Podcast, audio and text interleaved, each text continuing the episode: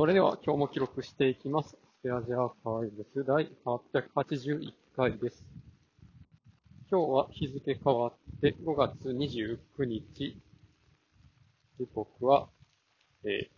ー20時ぐらいです。まあ、今日、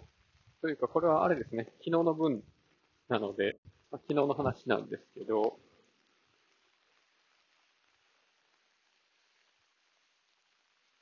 まあまた、いつものように、妻と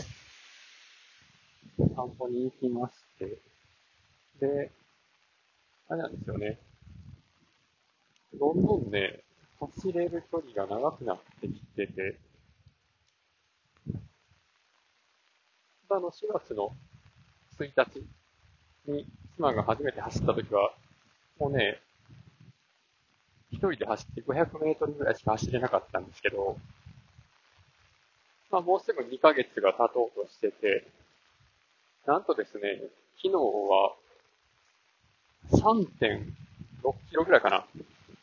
走れましたね。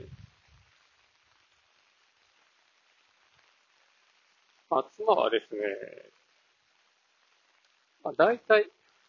毎日か2日に1回ぐらいは、夕方にランニングをしてるらしくて、まあ、これまでのね、もう、インドアな姿からは全く想像できないことではあるんですが、なんとですね、なんか10キロぐらい走るのが目標っていう、ね、本当に耳を疑うような、妻の口から走る時の目標なんていうことが出てくるとは全く思わなかったので、なんかすごく衝撃を受けました。でね、なんでそんなに走るようになったのかっていうと、まあ、妻はあの、まあ、いろいろ執筆活動をしてるんですよね。で、もう、執筆をしてて、まあ話を書いていくと、すごく、まあ闇のオーラが まとわれて、まあ脳にすごく負荷がかかってくる。で、そういう時に、走るとですね、脳内のモヤモヤがリセットされて、で次の日からもう気分よく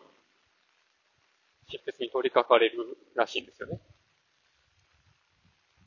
今までそういう気分転換のためには、まあ本を読むっていうことをやってたんですけど、そのやり方だと、まあね、当たり外れというか、気分によって全然回復しなかったりすることもあるらしいんですけど、ランニングの場合は、もう、ほぼ確実に全回復するらしくて、そういうメンタル面での回復方法を旦知ってしまったらもう、元に戻れんくなったって言ってて、えー、あ、走るってそういうなんか効果あったんかなっていう。自分はあんまり考えたことなかったんですけど、っていうね、そういう、そういうですね。ということで今日はこの辺で終わります。ありがとうございました。